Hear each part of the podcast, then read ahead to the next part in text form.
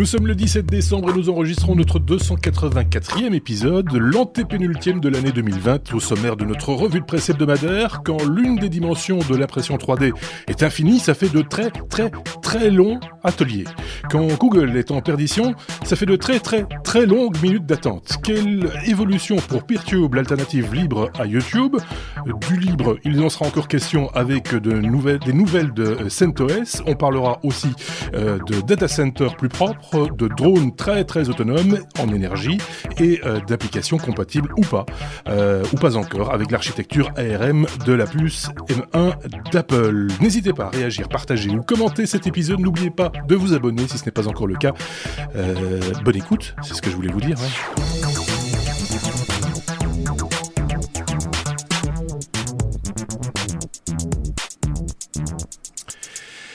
Merci de nous rejoindre une nouvelle fois, soit en direct sur Twitch, soit euh, bah, quand vous le voulez, hein, en faisant votre jogging ce week-end par exemple, ou plus tard dans la semaine.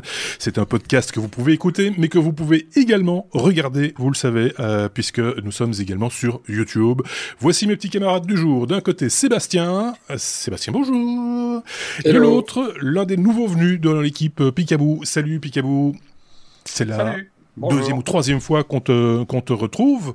Euh, et puis là, forcément, chaque fois, tu découvres les autres, euh, les autres intervenants. Si tu les connaissais un petit peu avant, parce que tu regardais le podcast et tu l'écoutais aussi, donc euh, ça, ça, tu, tu, les connais un peu mieux que eux te connaissent toi, en fait. C'est ça qui est rigolo. C'est un peu ça l'idée. Hein. Euh, merci à tous ceux qui nous ont laissé des commentaires, à commencer par euh, CBC92 qui a laissé un chouette commentaire sur euh, Apple Podcast Belgique. Comme quoi, quand on cherche bien, on est moins de faire des commentaires encore sur Apple Podcast. Merci également à Pierre Laure, Nicolas Saint-Lay, Corbeau Noir, Gam, William, Eric Andelin, Chapi Chapeau, Ali Moon, JF Didier, G. Bauder, Eric Bourdin, Sombre Papa, Louis Mailly, Jax, Oléastre 57. Et puis également à ceux qui ont laissé des commentaires sur le hors-série euh, de que Thierry nous avait proposé concernant euh, le, le Huawei 5G CPE Pro, vous savez, ce routeur euh, Wi-Fi 5G.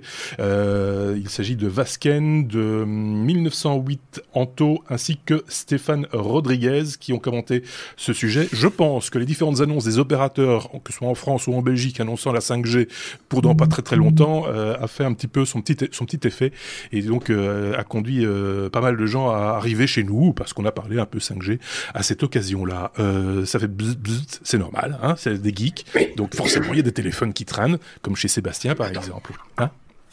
Oui? Non? Non? Bah, ah oui, bah, c'est comme ça. Que...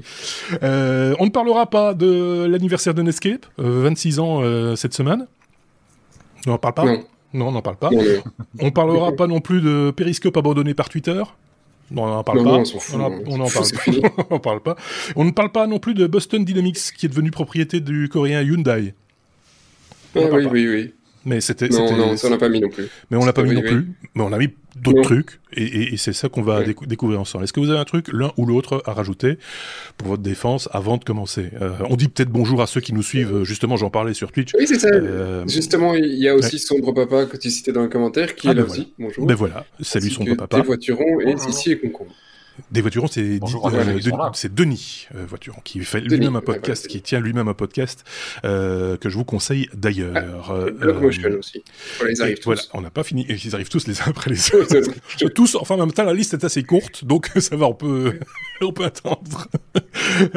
Merci de nous avoir rejoints. N'hésitez pas à lancer vos commentaires. On ne s'en fera peut-être pas systématiquement l'écho, mais ça fait plaisir de voir que vous nous suivez à ce moment-ci aussi. J'espère que tout se passe bien de votre côté. On peut commencer notre abécédaire et je pousse sur le bouton pour la première lettre.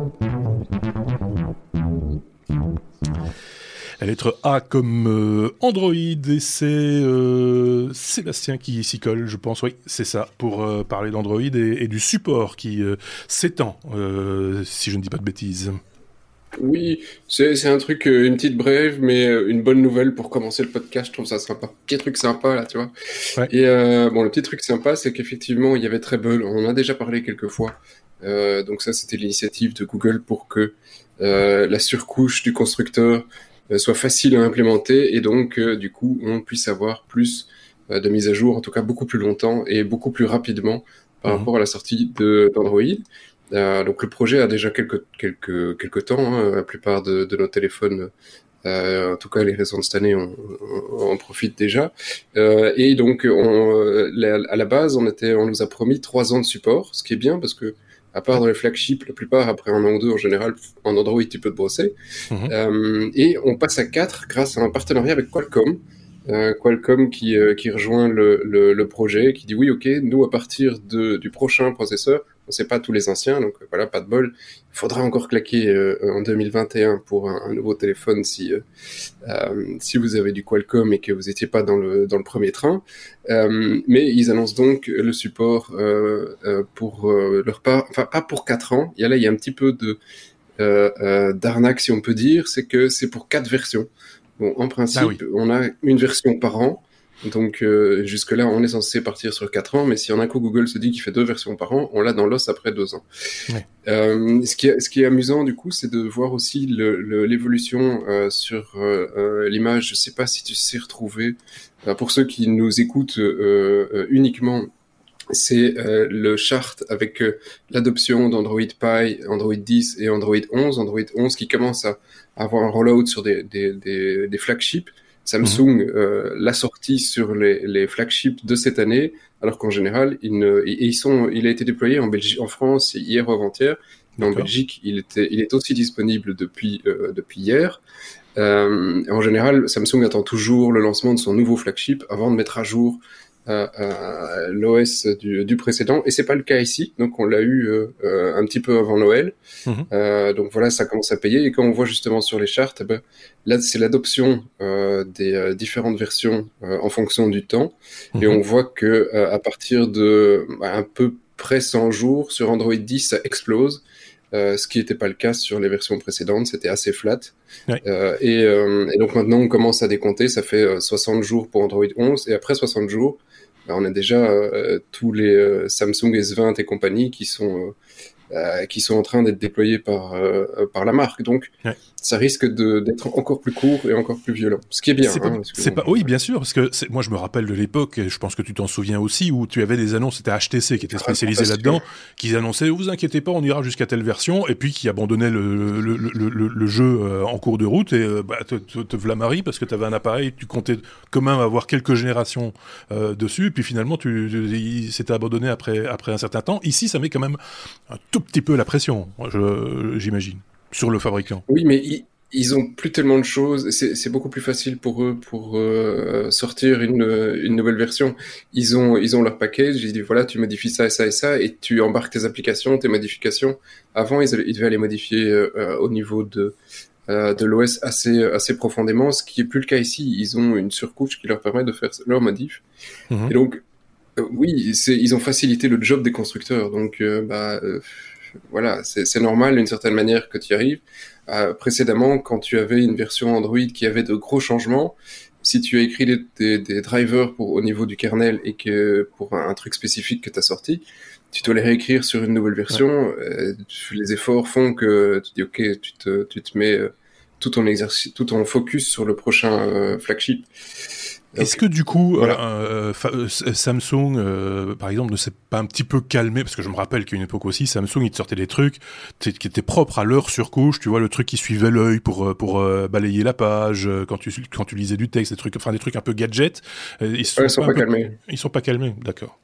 Aurait pu les calmer. toujours énormément de fonctions supplémentaires. Ils, ils, ont développé énormément, ils ont beaucoup investi. Euh, et en général, la plupart de leurs fonctionnalités sont intégrées par contre directement dans Android un ou deux ans après. Il y a beaucoup de trucs qui, euh, sur lesquels ils investissent, comme leur navigateur, Samsung Internet. Il est utilisé quand même par pas mal de gens en fait. Ouais. Euh, Picaboo, euh, comme ça on apprend à te connaître aussi en même temps. Es plutôt, tu, es Android toi en smartphone ou pas pas Nokia. non. voilà, Bibop. Le numéro se termine. Ah, Bonsoir. le fameux Bibop. donc, toi, si, donc, par, par déduction, euh, oui. Voilà, je suis dans le camp adverse. Le, le camp adverse. Et tu suis au taquet ou tu es plutôt économe, euh, un peu comme moi, moi j'ai un euh, SE, j'en suis très content. Non, je suis, je suis pas au taquet. Je suis, enfin, je suis en termes suivants. En France. Oui. Je, je, je, je change de téléphone tous les trois ans. Oui, c'est ça. Voilà. Oui, euh, et j'évite les premières versions en général. Voilà. parce que parce que parce que je préfère éviter de me retrouver avec un truc qui coûte cher et qui potentiellement a des problèmes. Euh, mais je trouve bien euh, que, que sur Android, il, il, il, se soit un petit peu réveillé, enfin que Google se soit un petit peu réveillé et qu'ils mettent un peu plus à jour rapidement euh, enfin qui permettent aux constructeurs de mettre à jour rapidement leur système euh, qu'on a ce qu'on a euh, sur sur les iPhones enfin sur les tablettes et l'iPhone où il y a un suivi quand même relativement régulier et où ça va où ça va un peu plus vite peut-être. Il, s'énerve. Et par, contre, par contre, depuis quelques années, euh, c'est plutôt la marche arrière du côté de chez Apple. Parce que mhm. moi, je trouve qu'il y a des mises à jour qui sont un peu foireuses. Mais ça, c'est autre chose. il y, y, a moyen de critiquer aussi, clairement. Hein. ah oui, oui, non, mais on est d'accord. Ce qu'on a souvent dit, après, je vais te donner la parole, euh, Sébastien, c'est vrai qu'il faut, faut le reconnaître aussi. Le problème, c'est d'Android, c'est cette segmentation qui est faite qui fait en sorte que ça permet d'avoir euh, des appareils, euh, des smartphones pas très chers avec un OS qui fonctionne plutôt pas mal, mais dans une ancienne, très ancienne version même. On a, déjà vu ça aussi. Hein, euh, et donc il y a une espèce de, de, y a il n'y a pas un Android quoi. Il y a, des Android et, on ne sait jamais vraiment sur lequel on va on va tomber. Il faut le, reconnaître. Je dis pas ça en mal. Je dis juste que c'est il y a des différences quoi. Il y a des disparités. C'est moins le cas maintenant. Euh, alors après, ah, de plus en plus, on, le, voit, oui, ça c'est sûr. Support pendant 4 ans, euh, j'ai des caleportes qui prouvent le contraire, euh, qui ont une petite pomme à l'arrière, hein, donc j'ai toujours mauvaise pour certains périphériques.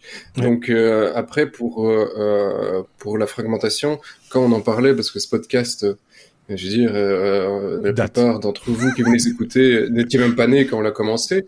Euh, C'était même pas oui, ah, quand, quand, on faisait des trucs au silex et avec un bâton et du papier collant.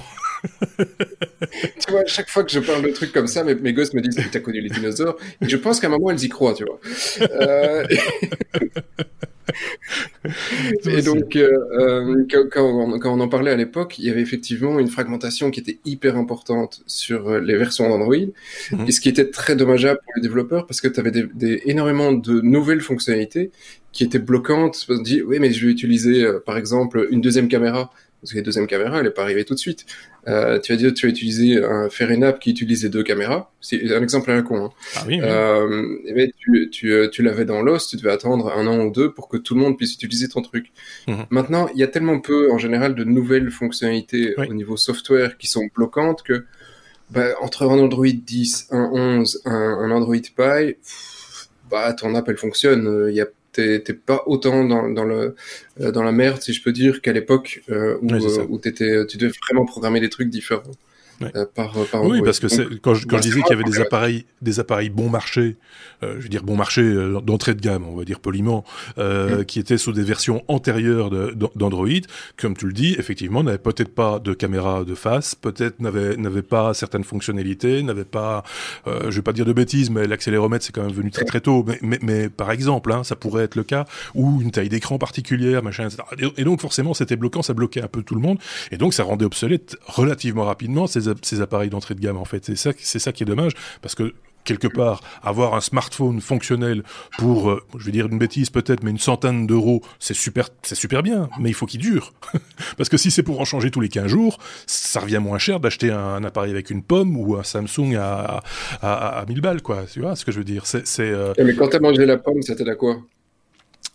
Bah, Tu t'achètes un appareil avec une pomme. Oui, mais non, mais t'as bien, mais non, mais t'as bien compris l'idée. C'est, euh, euh, acheter bon marché n'est pas nécessairement euh, économe. Ah, c'est, ça l'idée. Bref, voilà. Donc quatre ans de, de, support, ça rassure aussi le consommateur que nous sommes. Et donc ça, c'est plutôt, c'est plutôt pas mal. On peut passer à la suite.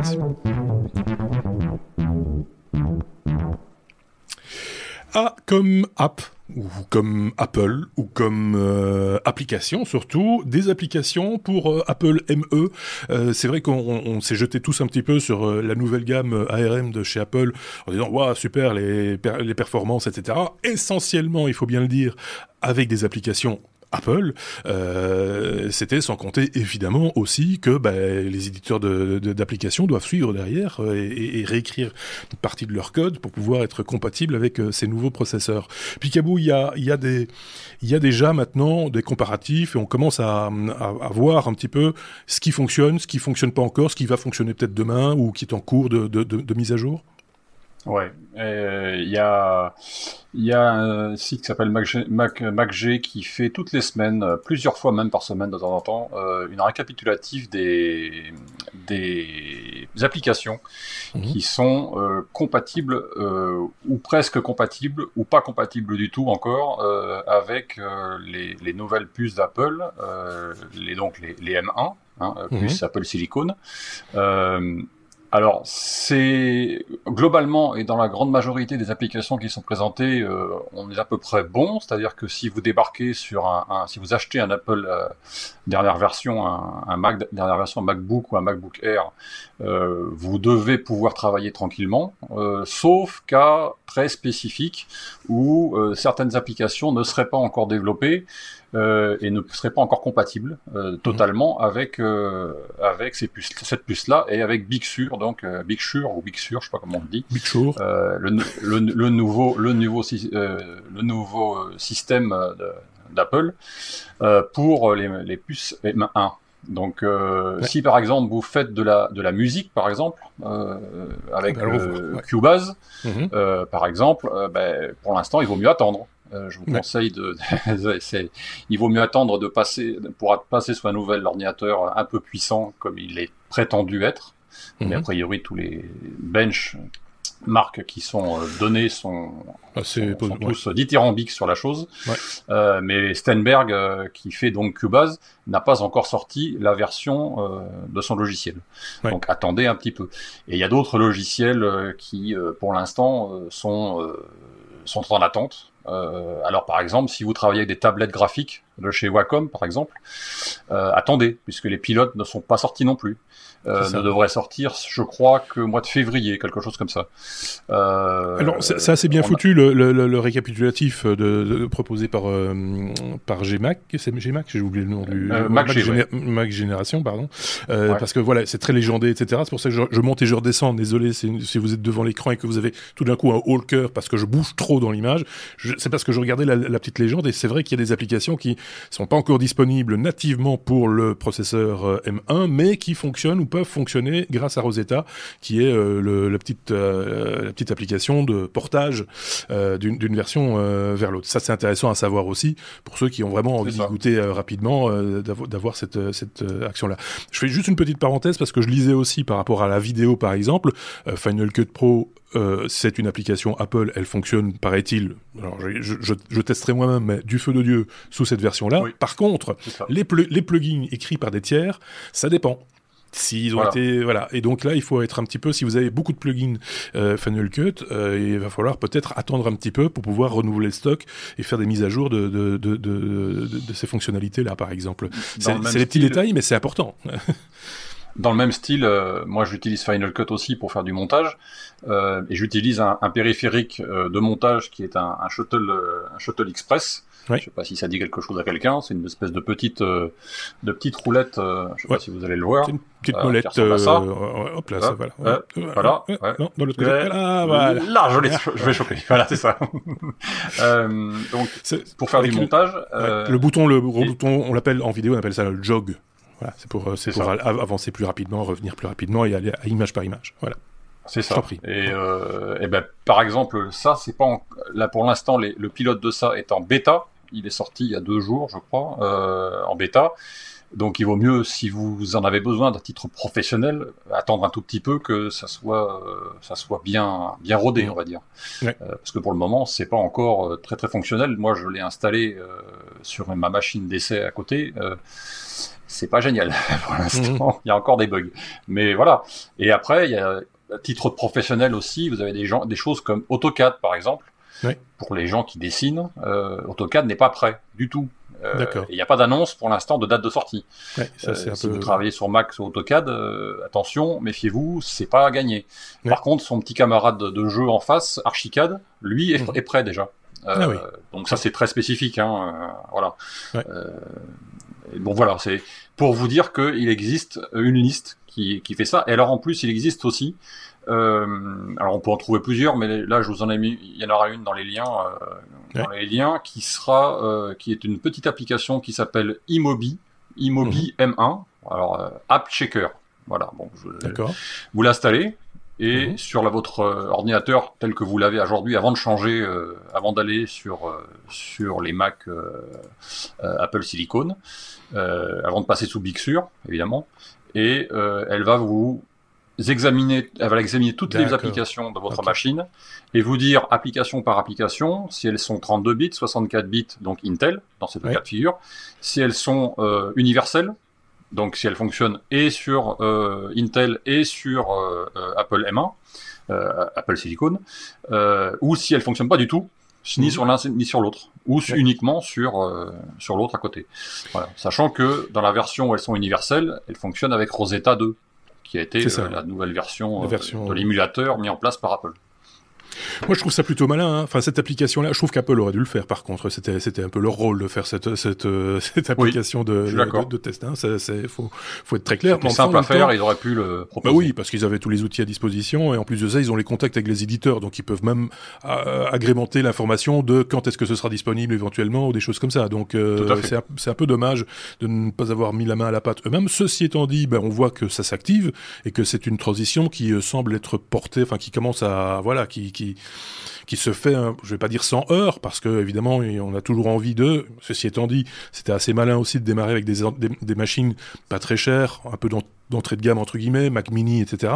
Et de se dire que finalement le secteur plus, enfin le l'utilisateur moyen ou professionnel va encore attendre un peu avant d'y passer et, euh, et, que là normalement bah, les, les, plâtres seront essuyés. Je sais pas ce qu'en pense Sébastien qui est toujours très très critique hein, dès qu'il y a dès qu'il y a de la pectine quelque part, il, se met à critiquer. Donc euh, c'est euh, voilà. Oh, genre.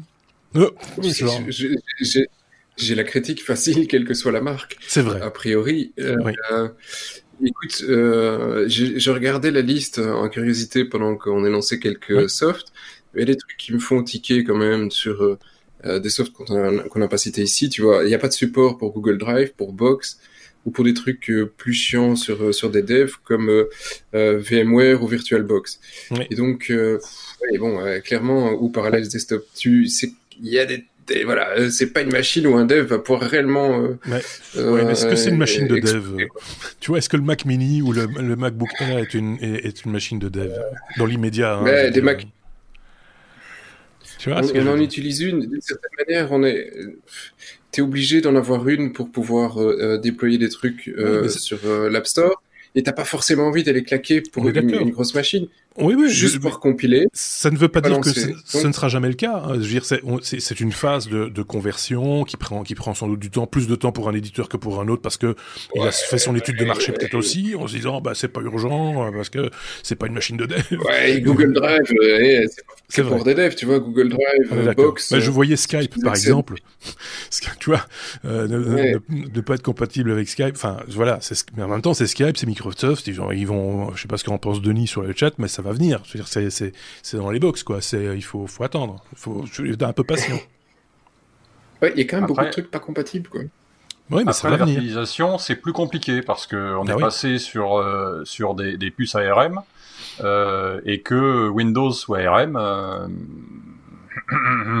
À ma connaissance, hein. moi je suis pas un expert, donc euh, voilà, je travaille pas sous Windows, mais il y, y, a des choses, dit, ouais, ça va hein. être compliqué. Il y a des choses qui seront plus compliquées que d'autres, sûrement. Dire, mais s'ils, s'ils ont choisi de changer de processeur, c'est pas pour se mettre à dos des gens, c'est c'est pour euh, essayer de faire mieux, mais sans doute qu'une petite pourcent, un petit pourcentage ne seront peut-être pas contents. N'empêche que quand on voit effectivement, tu parlais des benchmarks qui sont sortis et et, euh, et de l'avis général, même de gens qui sont pas nécessairement pro Mac ou quoi que ce soit, mais qui sont des, des un peu comme des gens comme moi j'ai presque envie de dire, disons, des utilisateurs, il faut juste que ça marche, euh, il faut que ça fonctionne, euh, et qui sont euh, vraiment très positifs par rapport à par rapport à ce qu'ils ont vu jusqu'à présent. Je suis pas sûr que je sauterais tout de suite tout de suite sur une machine si elle était disponible, mais mais dans six mois un an, pourquoi pas quand les, les plâtres seront essuyés.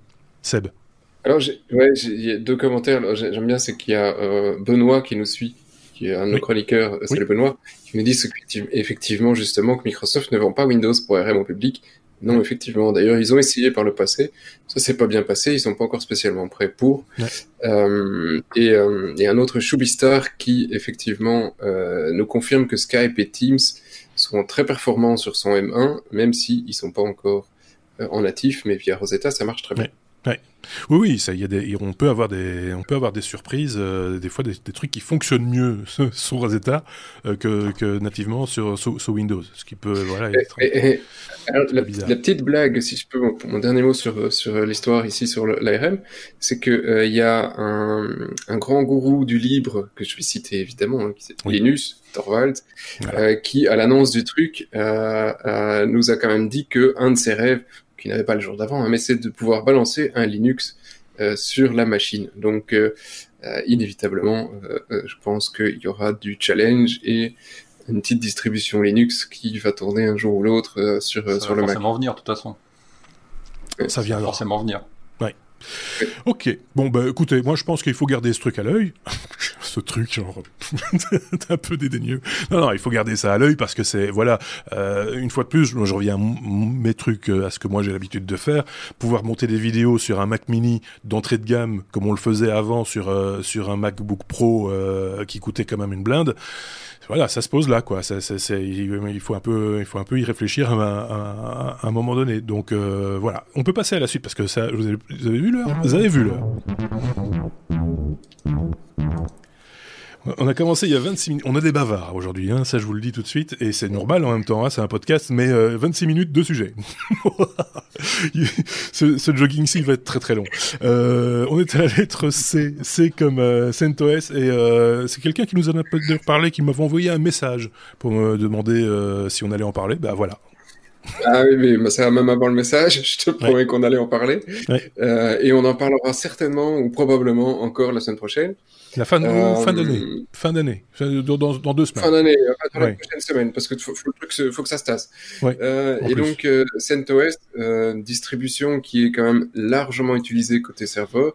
C'est euh, alors, je, je vais plus dire de bêtises, mais je pense que c'est la troisième plus importante. Euh, euh, bah, le troisième OS le plus important au niveau des serveurs qu'on retrouve aujourd'hui. Euh, donc euh, bah, voilà, c'est quand même c'est quand même pas rien. Et j'avais les deux premiers, je vais vous les redire pour pas me tromper, mais c'est une Debian de toute façon. voilà, c'est un fork, c'est Ubuntu le premier, Unix le deuxième et le troisième on est sur CentOS. et donc CentOS, c'est pour ceux qui connaissent pas du tout comment dire, une version libre de ce que Red Hat propose. Donc Red Hat, c'est une, des distributions Linux qui date du siècle dernier, euh, une des premières et euh, voilà, à, mon sens, mais je ne fais pas de patriotisme là-dessus, une des meilleures distributions. euh, et, donc, il n'y en avait pas beaucoup à l'époque. Hein. Et, donc, Red Hat fait du professionnel, donc tu dois payer une licence 300-400 euros par an pour euh, mettre un serveur sur sur Red Hat ou plus, ça dépend des services que tu veux, du nombre de processeurs. Il y a toute une toute une offre en l'occurrence. Et euh, Red Hat, euh, pendant des années, comme beaucoup d'autres boîtes, ont essayé de vendre du service du support, et ça se vend pas facilement le support. Ça, ça a été le créneau pendant des années dans le livre en disant, on va te donner tout gratuit. Par contre, si tu as une question, tu te démerdes, hein, ou tu nous payes. Et euh, finalement, le, le, meilleur modèle qui existe, ça reste quand même de te fournir du libre, mais tu payes le produit. Donc, Red Hat fournit du libre, mais pour pouvoir l'utiliser sur sur des serveurs, tu dois douiller, tu dois mettre la main à la pâte, à la poche. Et, euh, et ça, ça fait tourner, ça fait tourner le business, ça fait tourner la machine. Euh, alors, Red Hat s'est pris euh, énormément de, de, de, bois vert sur euh, sur l'histoire. Euh, je vais revenir sur sur la base. Donc, Red Hat, des gars qui se sont dit je veux faire quelque chose comme le professionnel de Red Hat, mais que tout le monde puisse utiliser sans payer un copec, CentOS. Mhm. Euh, et, euh, et donc les mecs ont commencé à installer ça sur plein de serveurs. C'est normal, c'était un truc prévu pour du, du, du, stable. Stable, ça veut dire que ici euh, tu vas prendre CentOS 7 et tu sais que pendant 5 ans euh, ou 10 ans tu vas avoir du support pour les fixes, etc. Et, euh, et, Red Hat a décidé que on ne faisait pas de nouvelles releases de CentOS, mais maintenant qu'on allait faire une, une version continue. C'est-à-dire que bah voilà, tu n'as plus de nouvelles versions, tu as une version qui sera tout le temps mise à jour. Ce qui est plus tout à fait la même philosophie que le fait d'avoir, tu choisis la 7, la 8, et tu sais que pendant, eh ben, tu l'as installé en 2020, tu l'as sorti en 2020, 10 ans plus tard, c'est toujours bon. Non, c'est plus la même philosophie. Euh, ça a fâché un peu les esprits. Euh, mais voilà, d'une certaine manière, je comprends, c'est une boîte commerciale il, il, euh, il, gère aujourd'hui Red Hat, il gère Fedora, il gère CentOS. Euh, bah, bon, voilà, il, il, simplifie un peu le principe. Pour que je comprenne bien, ça fonctionne du coup sur quoi? C'est un abonnement? On paye au mois? On paye je pense, Parce que ça me fait un peu penser CentOS, à... à... C'est gratuit. CentOS, tu n'as jamais payé un copec pour ça. Hein. Tu l'installes, tu fais ce que tu veux. C'est pour ça qu'il a eu son succès, comme la plupart des autres distributions. oui, c'est ça. Pas un copec, c'est un petit coin. Euh, et, euh, et, et, effectivement, Ubuntu a aussi euh, des versions sur du long time support, LTS. et donc là, oui, bon, bah, c'est facile. Tu sais que tu sais que t'es bon. Maintenant, après, c'est des choix, c'est des questions de religion, et c'est ça que Sébastien, je pense, l'autre Sébastien, a une opinion qui est assez euh, assez différente sur certains points. Euh, au niveau serveur, je trouve ça assez délicat quand tu pars sur des trucs aussi euh, euh, sur un aussi long terme. C'est-à-dire que tu vas t'embarquer sur un, une Ubuntu aujourd'hui avec euh, pour les dix prochaines années. Mmh. Bah, dans les dix prochaines années, euh, tu vas passer à côté de certaines évolutions, certains nouveaux paquets, certaines. Et donc, tes deux philosophies qui s'affrontent entre le gars qui dit je veux construire un serveur aujourd'hui et il va pas bouger pendant dix ans, ou euh, la boîte qui se dit bah non, je vais devoir faire des évolutions, il y a des softs qui vont évoluer, qui vont changer. Et oui, ça va demander des investissements, ça va demander de, du, du, dev, du testing, ça va demander plein de trucs. Mais tu vas profiter d'amélioration de performance, tu vas profiter de nouvelles fonctionnalités, tu vas profiter de plein de trucs. Et donc tu retrouves pas des, des, des, euh, des distributions comme Fedora euh, dans beaucoup de serveurs. Nous, mmh. personnellement, moi personnellement, c'est le, distro que je vais utiliser en serveur, mais euh, mais t'es obligé de faire des updates deux fois par an. Donc, euh, et c'est des updates majeurs, mais tu dois les faire de toute façon. Oui.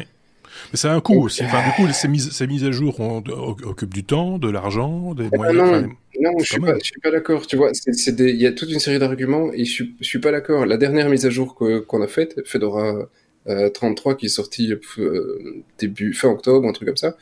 Euh, le downtime pour la mise à jour, 6 minutes. Hmm.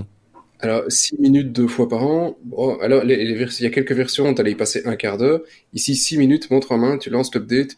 Et jamais, de, euh, jamais de rollback à un moment donné parce que ça, ça a foiré ou euh, des trucs bah, un peu urgents. En principe, si tu fais ce genre de truc, euh, de toute façon, tu as des VM. Hein, donc, c'est une VM, tu as un, un, backup derrière et tu relances. Mais euh, il y a dix ans, tu faisais un update de Fedora, tu pleurais. Donc euh, oui, ok. Aujourd'hui, tu fais ce genre de truc. Et c'est le principe ici, comme des rolling release. Hein.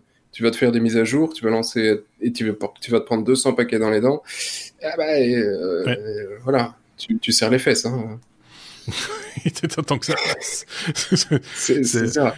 Il faut, faut, quand même rappeler à ceux qui nous écoutent, et, et je sais qu'ils sont nombreux à faire de l'informatique un peu, euh, comment je vais dire ça, euh, euh, domestique. Domestique et pour s'amuser, pour tester des choses, etc., etc. C'est mon cas, mmh. c'est sans doute le cas de Picabo aussi, de, nos, de certains de nos autres chroniqueurs. Ici, on parle quand même d'un usage professionnel.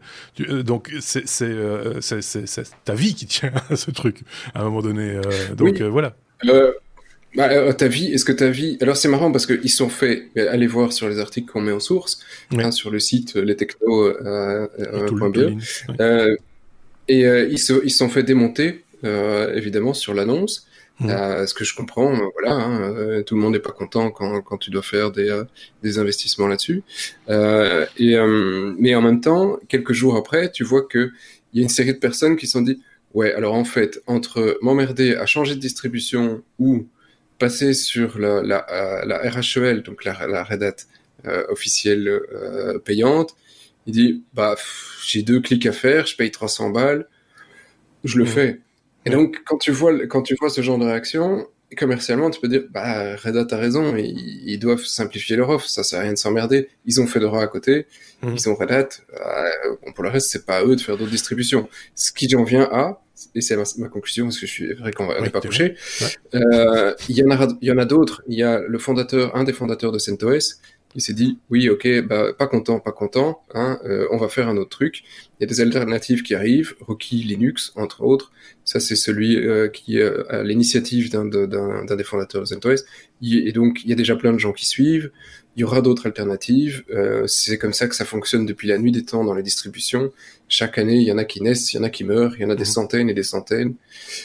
Voilà. On va pas s'étendre plus parce que c'est vrai qu'on a pris déjà beaucoup de temps hein, sur cette première partie du, de l'épisode. Euh, une remarque de, de, Denis, mais c'est une remarque euh, qu'on formule nous-mêmes régulièrement. Est-ce qu'on n'est pas parti plus sur une notion de service plutôt que de vente de matériel ou de, ou de software Tu vois, c'est, c'est, ça, ça vient de, de pair avec l'idée du cloud, par exemple, avec euh, ce, ce, côté un peu plus, euh, oui, orienté service, quoi, plutôt que qu'autre chose. Voilà, on va pas ouvrir le débat. Mais... Oui. Ben, c'est l'offre de Red Hat et compagnie. L'offre de Red Hat, tu as installé, tu as un problème, tu les appelles, ils t'aident. Ouais. Ouais. CentOS, tu as un problème, tu les appelles, ah bah il n'y a pas de numéro. Ouais, euh... Ok, bon, ben, si vous avez des commentaires à formuler sur cette question, ben, n'hésitez pas à les faire. Et du coup, comme il y aura un répondant derrière, il y en aura certainement, donc n'hésitez pas, lâchez-vous. D, la lettre D, c'est encore Sébastien qui va garder la parole pour le coup pour parler de data center. Euh, ça va prendre moins de temps à mon avis de parler de, de, Google qui passe du, du, du diesel euh, à la batterie ou euh, au solaire. J'ai presque envie de dire aussi, c'est ça l'idée. Hein. Ouais. Et c'est où, c'est où, c'est où? C'est chez nous en Belgique. En Belgique? Ouais. c'est chez nous qu'on commence une innovation Google. Ah ouais, alors voilà. Content le petit Belge. Et euh, alors, alors, la, la, photo est exceptionnelle. c'est qu'ils prennent de l'énergie solaire. Alors, ils prennent de l'énergie solaire pour charger des batteries en Belgique.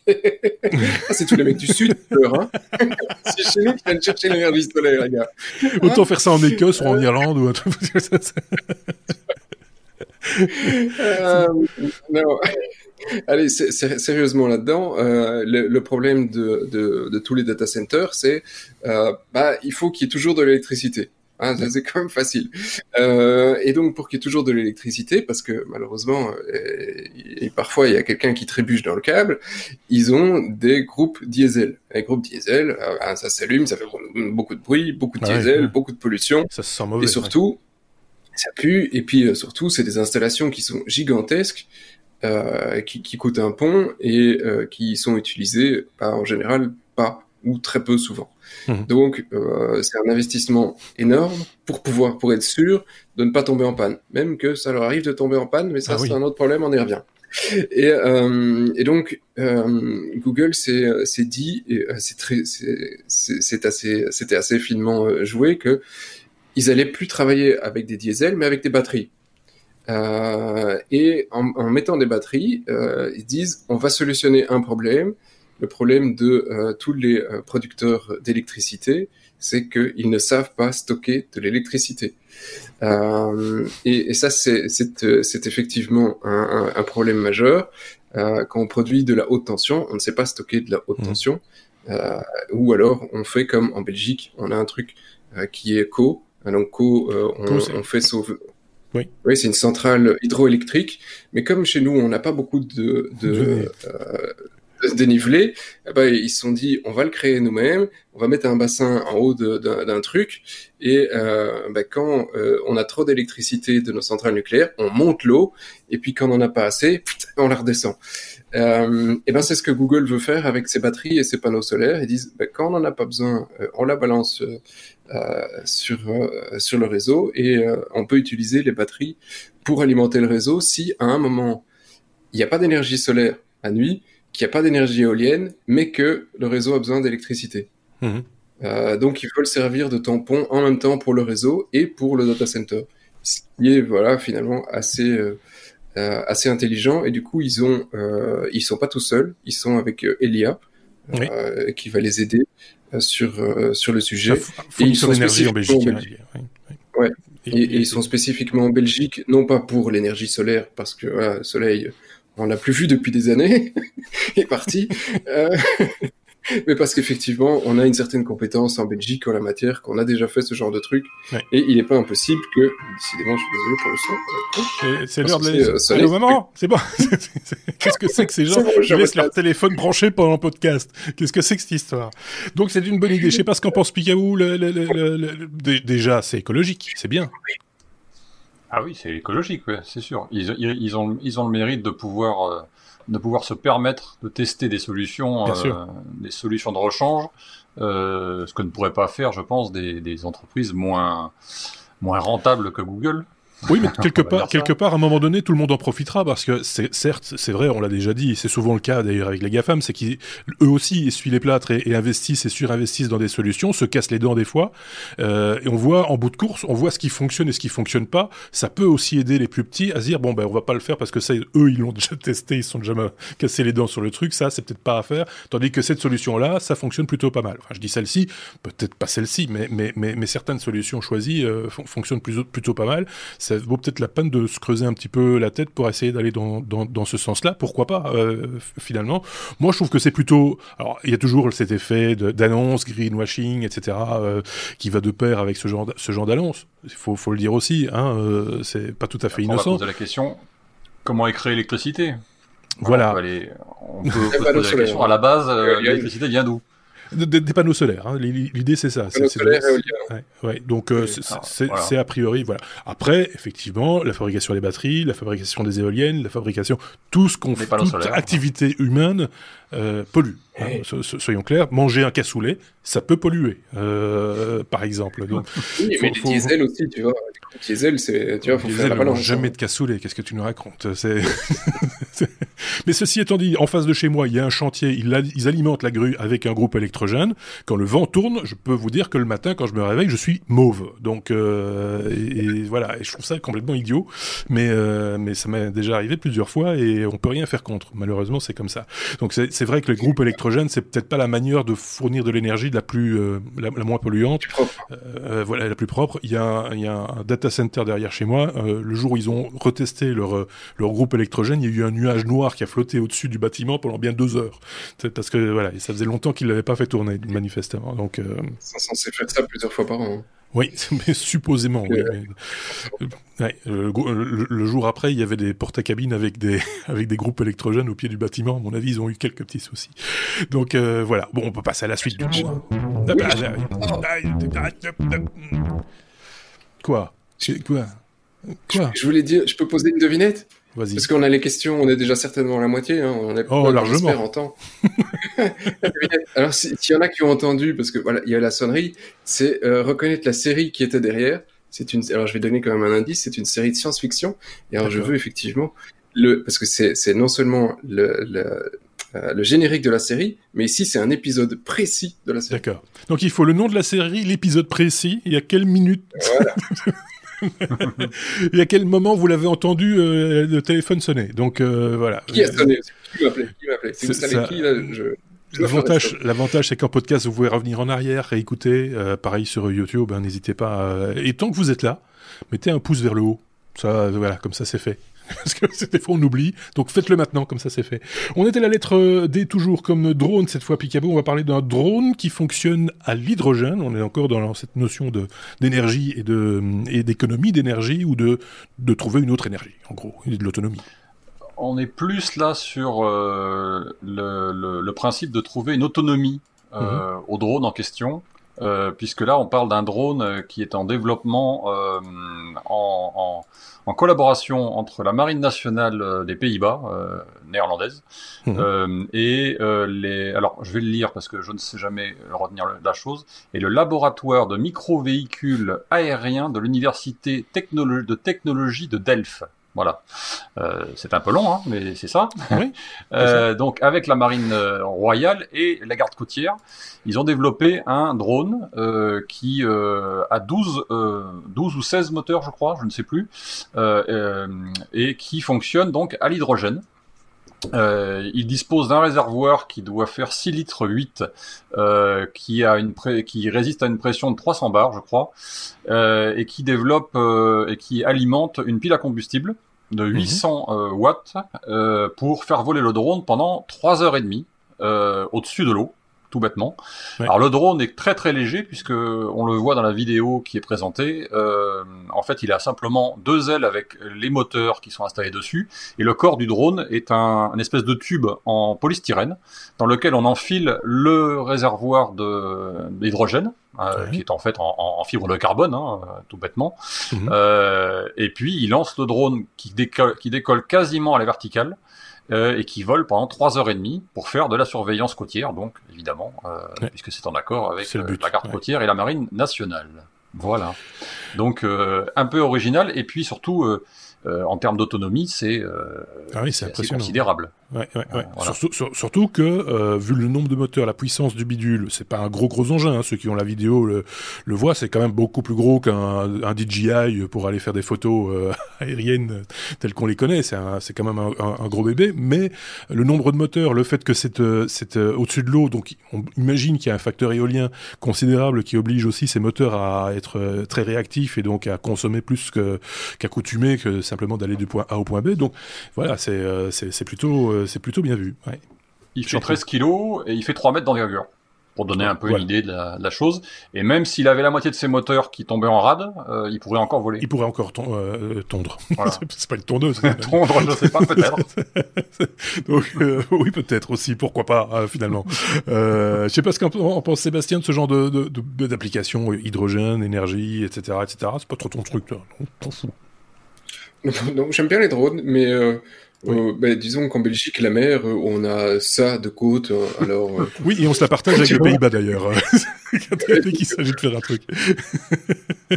c'est vrai. Mais enfin, bon, on pourrait l'utiliser dans d'autres cas de figure. On a déjà vu ça. Il me semble qu'il y a une application qui permet, par exemple, de, surveiller les cultures euh, pour, voilà, pour analyser le sol, etc. Avec des drones qui tournent en permanence. On a vu ça aussi, je pense, pour justement trouver, récupérer du bétail. Alors après, ça dépend aussi des pays. C'est clair que ça a peut-être plus d'intérêt en Australie qu'aux Pays-Bas ou en Belgique. mais euh, voilà, c'est euh, parce que oh, on a perdu le petit veau. Euh, enfin bref, euh, ce sont des applications qui sont à, développer. J'ai envie de dire dire ça comme ça, et je trouve ça passionnant personnellement, ce type de développement. Non? Non. Oui. Et je sais pas moi, ça, ça va surtout aider. Oui. Bah, je disais, ça va surtout aider à, à développer l'hydrogène dans bien d'autres euh, dans bien d'autres applications que le, le drone tout bêtement mais peut-être dans la voiture un jour, dans votre voiture, madame, monsieur, dans votre moto, dans votre vélo peut-être. Alors il faudra voir, il faudra voir comment on produit l'hydrogène aussi, hein, parce que l'hydrogène n'est propre que lorsqu'il est produit avec une énergie propre. Euh, et pour l'instant, on produit surtout de l'hydrogène avec des hydrocarbures malheureusement.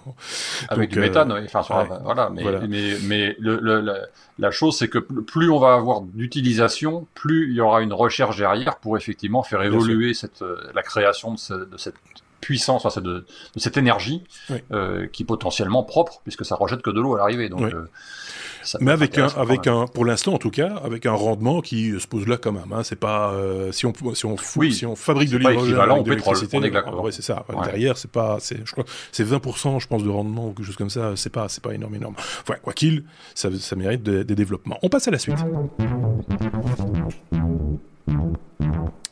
Et on en est à la lettre G comme euh, Google. Euh, je sais pas pourquoi je le dis comme ça. Euh, Google, Sébastien, euh, il y a eu un petit souci. On va dire ça comme ça. Il y a, eu une petite, euh, petite bévue de 45-46 minutes, je pense, quelque chose comme ça. Ça nous a paru être des heures sur, le, sur, sur le coup. C'était quand? C'était avant-hier? C'était mardi, mercredi? C'était lundi. C'était lundi, comme le, comme le temps passe. Pour moi, c'est comme si c'était hier. c'était lundi. C'était lundi. Et euh, vérifié dans ma tête. A priori, ouais, ça doit être ça. Ouais. Euh, si, si, c'est ça, c'est lundi. Euh, bah, en fait, il n'y a pas, il y a pas grand chose à dire, mais non, je me suis dit, j'avais quand même, j'avais quand même envie de le mettre en me disant, ouais, ouais, on a vu. Tu vois, c'est un peu ça. Oui, et puis c'est aussi question de, se, question de se dire à un moment donné, tiens, on fait un podcast technologique. Si on n'en parlait pas, c'est ça. Alors, ce qui, ce qui, est gênant, mais je pense que je le dis à chaque fois qu'il y a un de ces gros trucs qui claque. Et là, euh, je suis certain que Sébastien va fulminer euh, quand, euh, quand, il va entendre ça, c'est que bah, c'est quand même euh, dommage de, de dépendre pour toute une série de, de tes services de, de grosses boîtes comme euh, comme Google, comme Amazon, comme Microsoft, et que quand il y en a un qui tombe, la moitié de la planète tombe. Euh, et c'était le cas ici. Google tombe et en un coup, bah, tous les services qui disent bon, Google est down, Internet est down. Non, non, mais non. Google est down, mais encore deux trois trucs qui fonctionnent. le reste fonctionne, mais euh, mais c'est vrai qu'ils ont, il y a plein de services qui sont morts et, et tous les services qui aussi utiliser Google comme authentification euh, parce que voilà on utilise euh, soit c'était surtout ça hein, qui était impacté. c'était c'était surtout l'authentification en fait. À la base. Donc à la base effectivement ils avaient une modif pour un serveur dans une région spécifique. Ça c'est ce qu'ils disent. Peut-être qu'effectivement il y en a juste un qui avait un code pourri qui s'est qui s'est laissé passer comme euh, niveau ni connu mais l'explication officielle c'est il y avait effectivement une une mise à jour sur un serveur d'authentification qui devait faire spécifiquement pour une région ils se sont plantés, ils se sont viandés, ils ont balancé ça partout et ça a tout éclaté. euh, donc voilà, ça c'est avec on s'excuse, on le fera plus, on va mettre des trucs en place, on, on peut toujours du truc de qualité, etc. Donc ça c'est tout le blabla euh, classique et normal après une panne de cette euh, de cette envergure. Euh, ça a été corrigé quand même assez vite, 45 minutes. Euh, bon, je pense que tous les ingénieurs couraient dans tous les sens, mais le temps de trouver le mec qui en est responsable, qui appuie sur le bon bouton, 45 minutes, c'est pas mal. Euh, finalement, euh, on s'en sort bien et ils ont récupéré assez facilement parce que l'après-midi, tous les services fonctionnaient, euh, fonctionnaient bien. Facebook a eu une des pannes très récemment qui ont été plus plus longues et plus plus périlleuses. Ouais. Euh, il y a quelques effets de bord euh, inévitables, je serais tenté de dire. Moi, c'était assez rigolo parce que, pour la petite histoire, euh, j'étais en train de faire la mise à jour de mon Android TV à ce moment-là. je, je, ne suis responsable de rien, c'est pas moi. Mais euh, du coup, il a eu du, un petit peu du mal à retrouver ses jeunes, et donc euh, il est resté bloqué plus de 46 minutes, hein, le temps de le re relancer, etc. Et on ne sait pas quand la panne s'est terminée, donc on, on, on, chipote, quoi. Donc, euh, et donc ça énerve, etc., etc. Donc ça paraît long, c'est ça que je veux dire. Et, et puis il y a, y a des, des, anecdotes assez drôles, mais c'est pour l'anecdote du mec qui est dans le noir et qui essaie d'allumer désespérément sa lumière avec euh, son, okay, son Google Home. évidemment pas beaucoup. Euh, donc, mais voilà. Euh, donc tu, tu, restes toujours de quand tu quand tu as un business. Je trouve que tu, tu dois toujours peser le pour et le contre aujourd'hui entre euh, utiliser ces services et la manière dont tu, la, le, dont tu en es dépendant, est-ce que s'il tombe, euh, ton, ton business tombe? Et euh, pour beaucoup de sites web, si effectivement Google, Facebook, Apple ou qui que ce soit tombe, ces sites sont morts. Euh, c'est un risque calculé quelque part. Enfin, il devrait être calculé, j'ai envie de dire. Oui, mais c'est pas, pas l'idéologie du web. L'idéologie du web, c'est un truc en, euh, en étoile euh, et pas un truc concentré sur un ou deux services qui ont euh, le, le, contrôle de, la moitié de la planète. Si normalement, s'il y en a un qui claque, ben, les autres doivent pouvoir fonctionner. Donc on ne doit pas être euh, dépendant de, de euh, voilà d'une boîte en particulier pour qu'Internet fonctionne. Ben, mmh. Ça, c'est la minute militante. Oui, je pense qu'il y aura du militantisme aussi dans les propos de Sébastien prochaine fois. Oui, Il y en a aussi dans le propos de, de Denis sur sur le sur le chat, hein, euh, clairement, euh, qui, qui dit qu'un bon Claude n'est pas celui qui euh, tombe en panne. Je suis d'accord avec lui sur le coup. Je pense que la formule est, mal choisie, oui. mais celui qui, qui résout rapidement les problèmes. C'est le propos que nous tenait aussi euh, Sébastien d'ailleurs en off euh, lundi, et il a tout à fait raison. Effectivement, il faut voilà, il faut apprendre de ses erreurs et, et qui ne fait pas d'erreur, ben, à un moment donné, ça devient inquiétant, quoi, quand il y a pas de, quand ça bouge pas. Là, en l'occurrence, 45 minutes, c'est pas, en tout cas pour, pour mon usage d'utilisateur, et je pense que euh, ceux qui l'utilisent gratuitement, comme moi, voilà, euh, c'est 45 minutes, c'est pas, c'est pas la fin du monde. Il euh, y en a qui râlent. Moi, je voyais sur Twitter des gens qui hurlaient la, parce qu'ils n'avaient plus accès à leur machin, etc. Wow, calmons-nous, vous payez pas ce service. vous en profitez, oui, mais ben, voilà.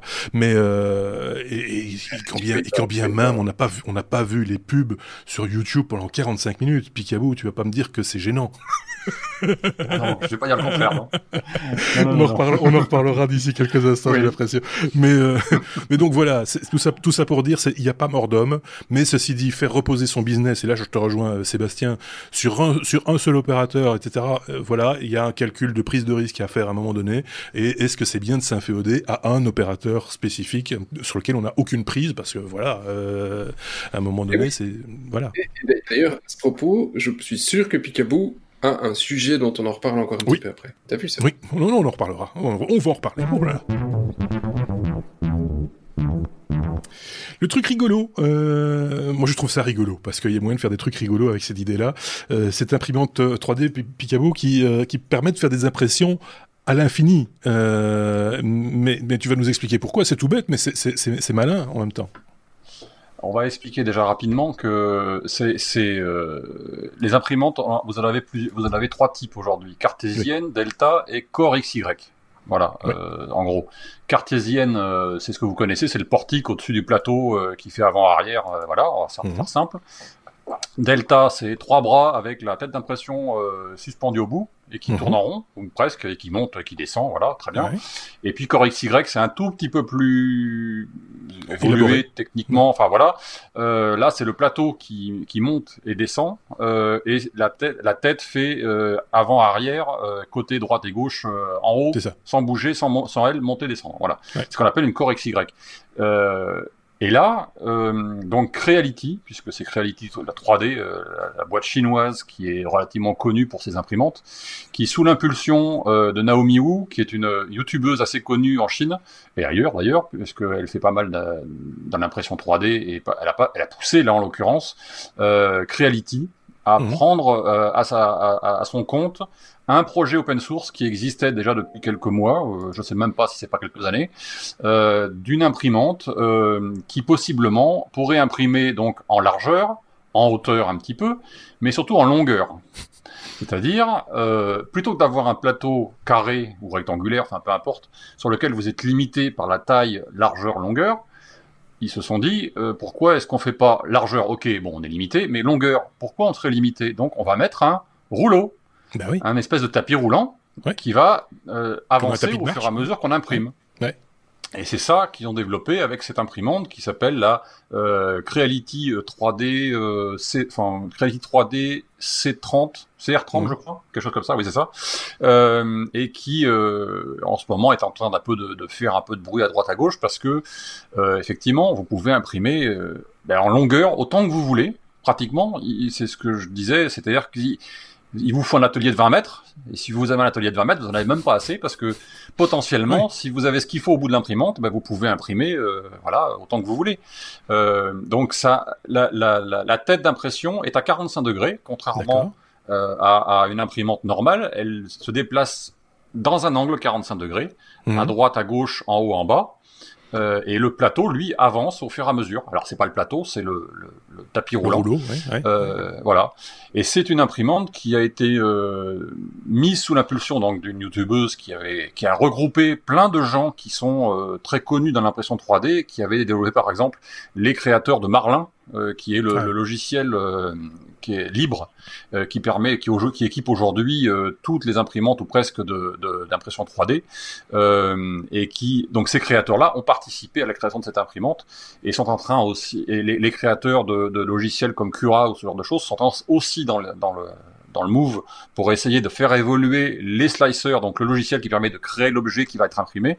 Et ils sont tous dans cette histoire-là pour faire avancer ce principe d'imprimante qui pourrait devenir relativement développé, même si, on va dire, c'est relativement, c'est assez euh, limité en utilisation. Il faut en avoir une utilisation, c'est-à-dire que oui, bien sûr. si vous êtes quelqu'un qui n'imprimez pas euh, des, des, des, des, des choses qui font plus de 40 cm de long, vous n'avez aucun intérêt à, acheter ça. Voilà. Là, il faut c'est une imprimante qui est pour ceux qui impriment en long, en large, en travers, c'est plutôt pour ceux qui impriment en long, en fait. En long, c'est ça. c'est exactement ça. Euh, alors, c'est limité quand même à 17 cm de haut, quand même, euh, à 20, 20, 20, cm ou 21 cm de large. Mais par contre, en longueur, vous n'êtes pas limité. Euh, elle a été mise sur Kickstarter. Si vous la voulez, elle est encore disponible, je crois, à 400 ou 500 euros. Elle sera le jour de la où elle sera sur le marché aux alentours de 990 euros, je crois quelque chose comme ça. Et elle sortira aux alentours du mois de mars, euh, avril de l'année prochaine. Ah oui, ceux, qui font du cosplay peuvent se faire des sabres, du coup. Euh.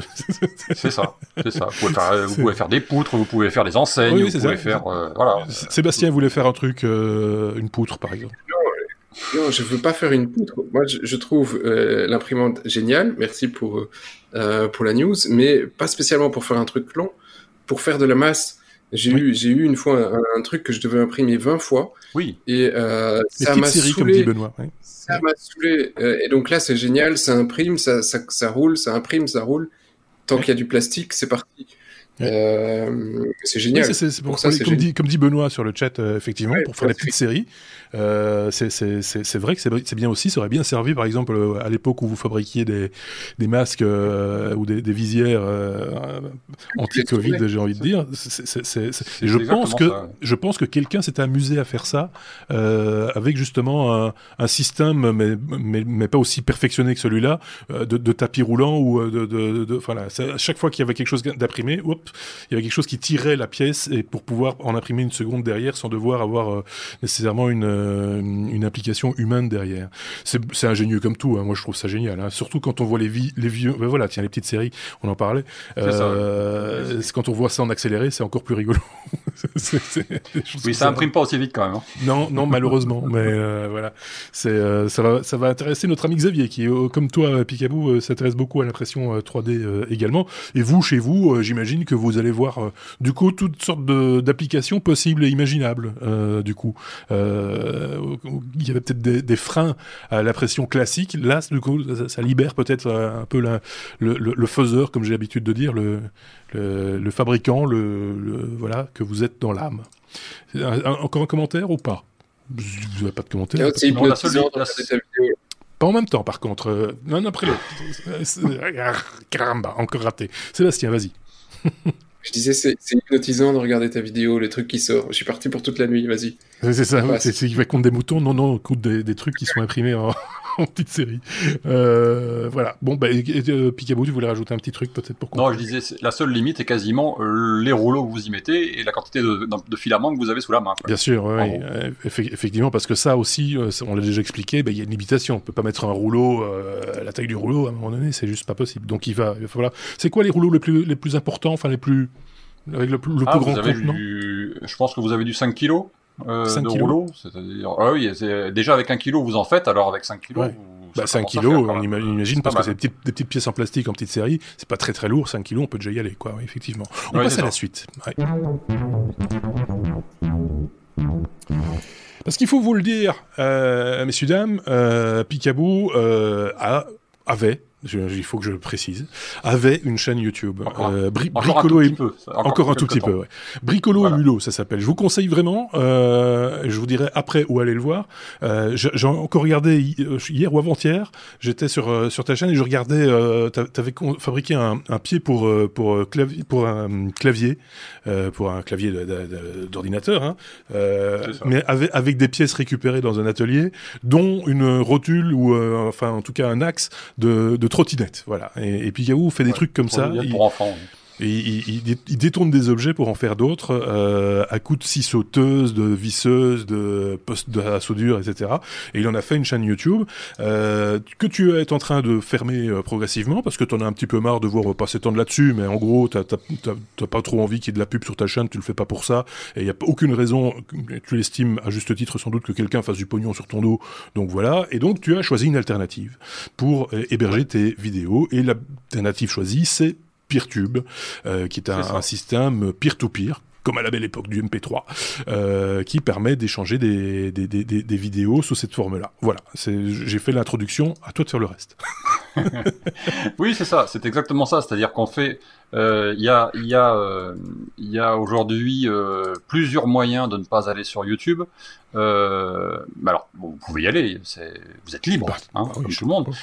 mais YouTube, et, Google ayant annoncé qu'ils allaient mettre de la pub partout, y compris sur, y compris sur les vidéos qui n'étaient pas monétisées à la base, ben, c'est vous qui allez choisir si vous voulez voir de la pub partout ou pas. Et moi, j'ai choisi de pas aller sur, de pas rester sur Monsieur YouTube, mais d'aller voir ailleurs et ailleurs, il y a d'autres solutions. Il y a Vimeo, il y a Dailymotion, il y a tout ce que mhm. vous voudrez.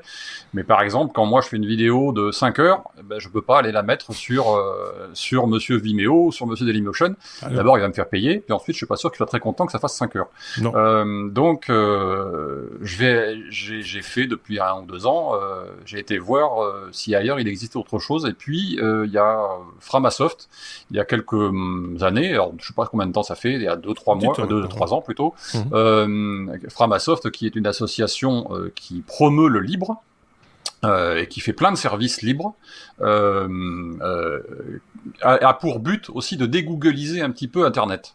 Voilà, ça va, ça va plaire à Sébastien. Ils vont dégoogliser un petit peu Internet avec euh, avec euh, plein de solutions euh, alternatives aux services de Google entre autres, et entre autres de YouTube. Et l'un des services de, de, de, Framasoft qui est en place depuis maintenant euh, 2, 3, 4 ans, je sais plus exactement, c'est Pertube qui est un système de partage de vidéos euh, via des instances, euh, donc qui sont euh, réparties sur des serveurs euh, privés ou professionnels.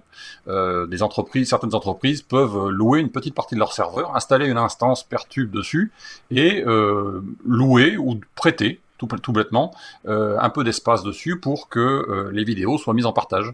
Et elles sont mises en partage via le système peer-to-peer, enfin peer-to-peer, pardon, P2P, mhm. euh, qui servait il y a avant la guerre à faire à l'époque Napster, Napster et autres, voilà, oui, une certaine époque, euh, et qui maintenant est repris pour faire des, des, du partage de, de, de vidéos, euh, alors que ça servait aussi à partage de fichiers, etc. Mais là, c'est du partage de vidéos, et ça commence à ressembler pas mal à ce que fait YouTube. Alors à son petit niveau, puisqu'aujourd'hui c'est toujours un peu en développement, enfin un peu beaucoup en développement. Euh, il n'y a pas énormément de monde qui travaille dessus. Hein. Je crois qu'ils sont une petite équipe, donc euh, euh c'est pas énorme. Euh, et il y a quelques fonctions qui vont arriver là d'ici janvier, puisque courant du mois de janvier euh, et même un peu plus tard dans l'année, il y a des fonctions comme le live, le stream, euh, le stream et le live qui vont arriver euh, sur sur Pertube. Il y aura probablement du chat aussi qui va arriver. vous aurez la possibilité de mettre des appréciations comme sur comme sur comme sur YouTube, pareil, la, mhm. même, la même chose. alors, on peut après critiquer Pertube parce que effectivement, c'est du libre, c'est moins contrôlé. Euh, alors, ça a des avantages, des inconvénients. C'est-à-dire que vous avez euh, la possibilité d'y mettre ce que vous voulez, euh, mais vous y trouvez aussi tout et n'importe quoi.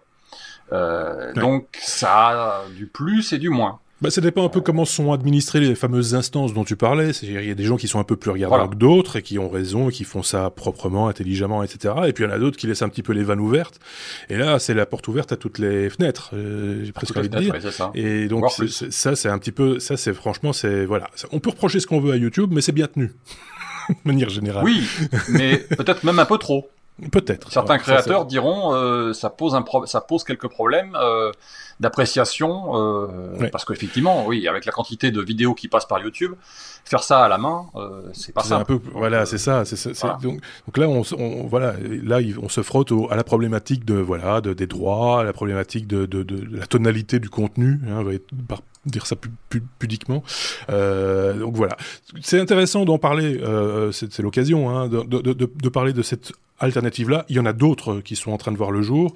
Euh, je sais que Sébastien s'y a un petit peu frotté, on en a parlé il y a pas longtemps, donc c'est frais dans sa tête. Euh, un petit peu frotté, mais d'un point de vue purement euh, là pour le coup euh, tech euh, sur sur cette solution euh, Peertube, tu auras deux trois petites choses à en dire, mais de manière plus globale peut-être. Est-ce que toi tu vois des alternatives potentiellement euh, efficace euh, qui permettrait de faire pas du YouTube parce qu'on n'aura pas la puissance euh, voilà de, de feu de, de, Google mais qui permet quand même à des créateurs de mettre à disposition du contenu. C'est ça l'objectif. Tu as coupé ton micro je pense Vas-y. Comme ça, je faisais pas de bruit. Et donc, euh, oui, j'en ai, euh, j'en ai vu une autre, mais euh, je sais pas à quel point encore c'est hyper fonctionnel pour l'utilisation sur, sur un portail. En tout cas, c'est basé sur une techno qui, elle, est fonctionnelle, mais est encore assez, assez jeune. Je pense que ça fait que deux ou trois ans. C'est mhm. l'IPFS. Et, et, effectivement, il y a voilà, cette, cette même volonté de pouvoir distribuer de la vidéo. Alors l'IPFS, c'est tu vas recevoir un, un genre de hash et, et, grâce à ça, tu vas pouvoir aller chercher tous les blocs de tes fichiers qui sont euh, hébergés un peu partout mmh. euh, et, euh, et, où, y compris euh, chez toi. Donc le voilà, c'est le, le, but de l'IPFS, c'est pas juste de faire de la vidéo, c'est vraiment d'avoir un genre de file system. c'est d'ailleurs son nom, file system, et IP, donc un mm. file system d'internet où on peut stocker tout ce qu'on veut tant que euh, tant qu'on a de la place euh, et, et, on n'utilise pas la place de ta machine mais la place de toutes les machines qui sont connectées à l'IPFS mm. euh, du, du, monde entier. Donc ça peut potentiellement être énorme. De là, c'est un peu sur cette techno-là. Maintenant, comme tu le disais, oui, euh, il n'y a pas le curage qui est prévu derrière, donc euh, c'est pas toujours aussi drôle. Et alors, c'est une news que qu'on aurait pu, que j'aurais pu mettre, j'ai hésité, et puis je me dis non, euh, elle aurait pu aller dans les W, mais dans, dans, le même genre de sujet et de curage, il y a un autre site euh, hier ou avant-hier qui héberge des millions et des millions de vidéos et qui s'est fait épingler par un, un, un célèbre journal américain et qui en un coup lui a fait un curage de 80% de ses vidéos. Ouais. Donc, euh, dans le genre, euh, ça pique un peu. Alors, si vous savez euh, quel site c'est, pas besoin de le mettre en commentaire. On a envie de rester ouvert. Oui, c'est ça. Parce que là, là, voilà, la limite, elle est là. la limite dont on parlait, euh, elle est absolument là. Non, mais c'est vrai. T'as as, raison. C'est voilà. Il y a, y a quand on crée du contenu, il y a une prise de responsabilité sur le contenu qu'on fait. Si on raconte des carabistouilles, par exemple, dans ce podcast ou euh, dans cette vidéo euh, qu'on qu le diffuse, on a une part de responsabilité, mais la personne qui l'héberge aussi a sa part de responsabilité. Ça dépend un peu des pays, ça dépend des législations, ça dépend. Voilà. Mais mais euh, on peut comprendre qu'à un moment donné, euh, il y ait cet aspect euh, un peu, l'aspect légal, purement et simplement, qui, qui, qui doit passer un petit peu en avant tout ça, toutes les considérations aussi, effectivement. J'ai vu d'autres trucs. Hein. Oui, vas-y, je t'en prie. C'est aussi pour ça que certains, il y a pas mal d'instances Pertube, donc des, des, des, des, serveurs qui sont euh, ciblés en termes d'utilisation et sur lesquels on ne peut pas mettre n'importe quoi. Euh, donc par exemple, vous avez des, des gens qui font du, du, du, de la vulgarisation scientifique, par exemple, qui sont regroupés sur certains serveurs euh, et des, des, gens qui font euh, de, la, de, de, la vidéo, de la création vidéo sur d'autres serveurs ou de l'information sur des serveurs spécifiques. Oui, c'est thématisé. Ils se sont un peu voilà. voilà c'est thématisé. Ouais, ouais.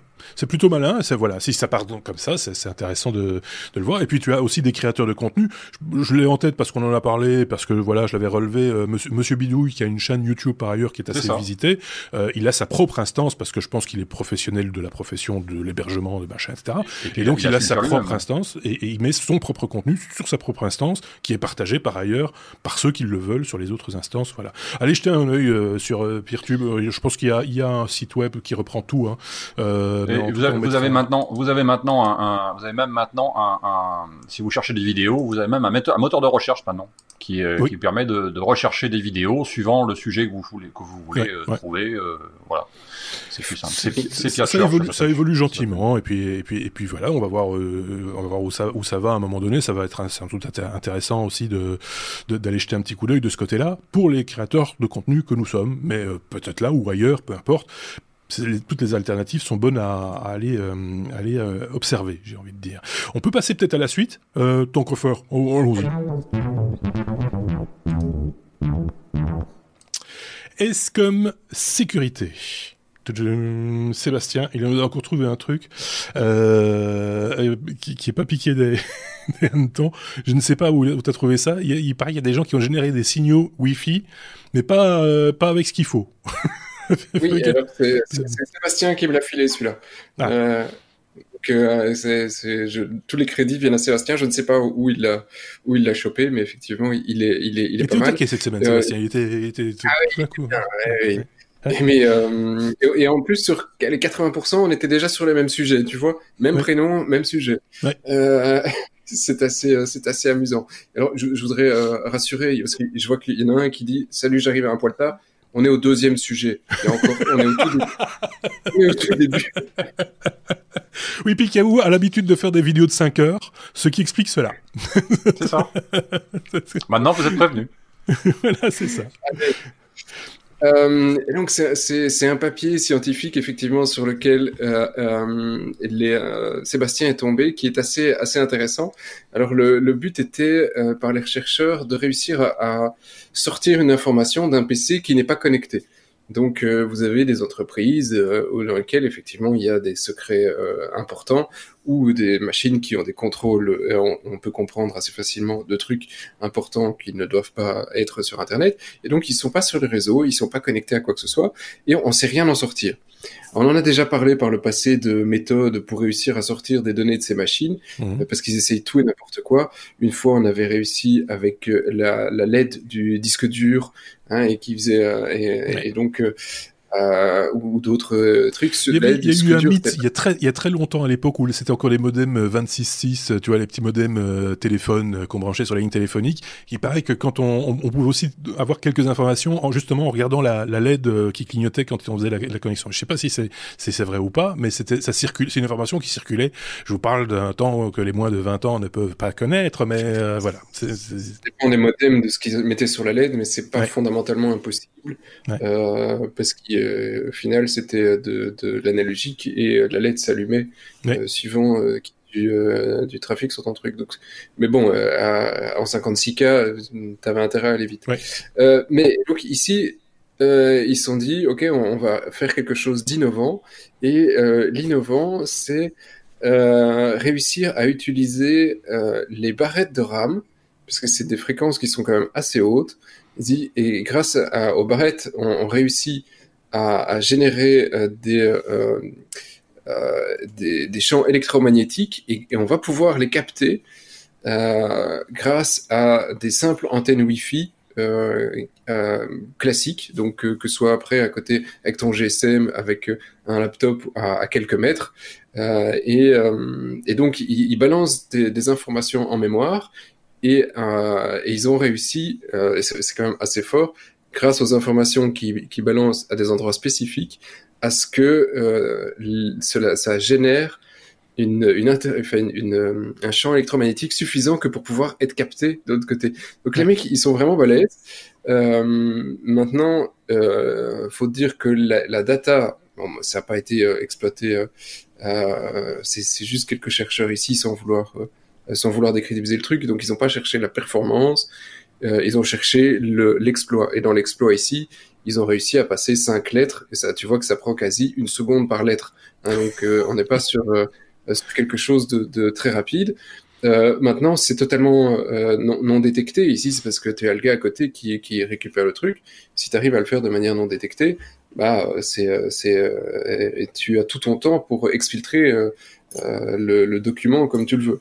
Euh, donc le problème reste toujours après de faire réussir à installer le logiciel sur la machine qui n'est pas connectée au réseau. Pour ça, en général, c'est l'humain qui se fait avoir, sur lequel on envoie un truc et qui met sa clé USB dedans. Et euh, il y, a plein d'exemples dans, par le passé où ça, ça a été le cas, hein, comme en, en, en, Iran il y, a, y a quelques années. Euh, targeté par le, le, virus. Euh, bon voilà, je trouve ça technologiquement, ça sert à rien pour nous. Euh, l'exploit, je trouve que c'est quand même assez exceptionnel euh, d'avoir réussi à, à, utiliser les barrettes de RAM pour balancer des datas. Ça me fait un peu penser à, une, à, une, toute autre époque où, euh, où euh, on s'amusait, enfin moi je me suis amusé à ça à une époque, c'était d'enrouler un fil de cuivre autour du fil du téléphone et de réussir à capter les, les, conversations, donc sans couper dans le fil, sans souder quoi que ce soit, juste en, en plaçant une petite self en fait hein, sur, le, sur le, le, fil du téléphone. Il y avait moyen d'entendre des choses, des bribes, machin. C'est un peu le même principe, hein, c'est récupérer un signal d'une manière ou d'une autre. Ah, voilà, c'est... Oui. Il y a une vidéo pour les curieux, il y a dans le papier, il y a une vidéo sur YouTube qui ah. montre la démo. Euh, et donc, euh, il y a euh, un PDF dans le lien et dans le tout début, il y a une vidéo YouTube et vous voyez, les, vous voyez pas les données passées, hein, mais euh, vous voyez l'ordinateur d'un côté et euh, les, les lettres s'afficher de l'autre. Ok, bon ben voilà, amuse, amuse-toi avec tes barrettes de RAM, on appellera ça comme ça.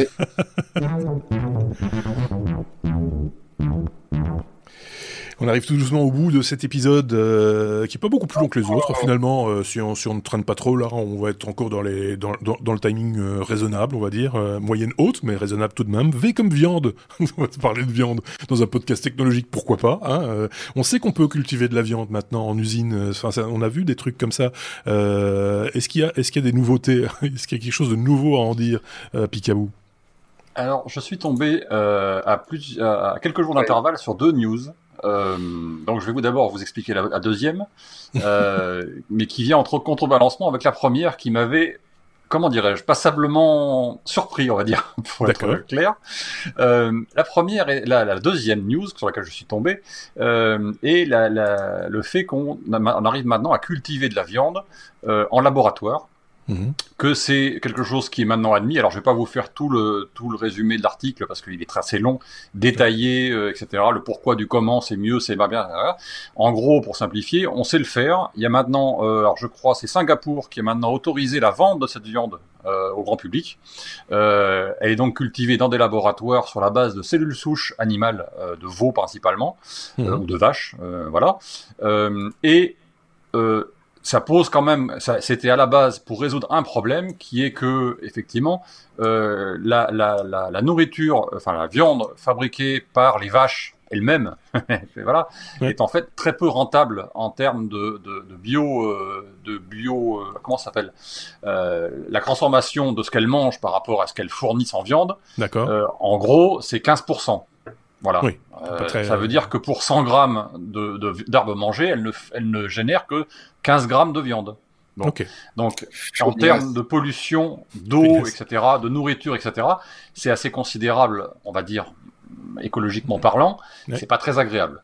Euh, maintenant, ils ont, ils ont dit, ben pourquoi on fait pas ça en laboratoire, puisque ça veut dire qu'à ce moment-là, on va faire, on va, on va cultiver de la viande en laboratoire, la rentabilité sera bien meilleure, beaucoup mhm. plus haute, et donc euh, on, on, aura un, un, un, une viande qui potentiellement d'abord aura meilleur goût que les viandes qui ont été des, des, essais avec de la du soja, avec de ce genre de choses mhm. dont le goût n'est pas génial. Et là, ils ont dit, ben, c'est de, la viande de base, c'est des cellules de, de viande, donc euh, ça sera forcément bon. Mais ça pose aussi des problèmes, euh, à savoir que les différentes études ont prouvé que, a priori, euh, celle qui avait été faite en 2011 n'était pas complète et que donc on gagne pas autant d'énergie, enfin on, on consomme euh, beaucoup plus d'énergie que ce qui avait été estimé à l'origine. Et une étude récente tend à prouver qu'en fait ils n'ont pas pris en compte toutes les contraintes d'élevage de cette viande en, laboratoire et que donc avec tout ce qu'il faut à côté pour l'élever, plus tout ce qu'il faut pour la protéger, puisque quand vous élevez de la viande en laboratoire, ça élève aussi des bactéries, donc il faut protéger, il faut ah éliminer ces bactéries, éviter de les manger, parce que vous n'avez pas envie de manger des steaks de bactéries, forcément. Euh, donc il faut des, des moyens, c'est quasiment des laboratoires qui sont des salles blanches, euh, ça coûte des sous, ça consomme de l'énergie, euh, ça génère euh, pas mal de déchets aussi, mhm. effectivement. Donc au global, c'est peut-être pas aussi rentable que ça. Et c'est à mettre en, en contrebalancement avec une news que j'avais lue il y a quelques jours avant, et là, je vous souhaite bon appétit, euh, qui est que certains chercheurs scientifiques euh, ont euh, développé la possibilité d'un steak qui s'appelle le steak Ouroboros. Voilà, bon, je ne sais pas pourquoi ça s'appelle comme ça, mais voilà. Euh, qui est un steak à base de cellules humaines. Voilà, voilà, voilà. Donc, hmm. euh, le bon miam miam. le bon miam miam. Euh, L'idée étant que, alors pour l'instant, c'est encore un. Il y a, y a aujourd'hui une, une, une, bouchée de cette viande qui est en exposition euh, dans je ne sais plus quel muséum euh, à Londres, je crois, euh, Design Museum à Londres, qui est mangeable. Hein c'est parfaitement comestible. Euh, par contre, la viande aujourd'hui, cette viande développée n'est aujourd'hui pas autorisée à la vente. Voilà. Elle est développée sur la base de cellules humaines et le principe serait que chacun puisse développer sa propre viande à partir de ses propres cellules. Donc, euh, avec des cellules récupérées dans la joue euh, de chacun, euh, que vous faites mariner pendant trois mois, et ensuite que vous faites développer euh, cette, cette viande. Vous pouvez donc fabriquer votre propre viande et ensuite la déguster. Voilà.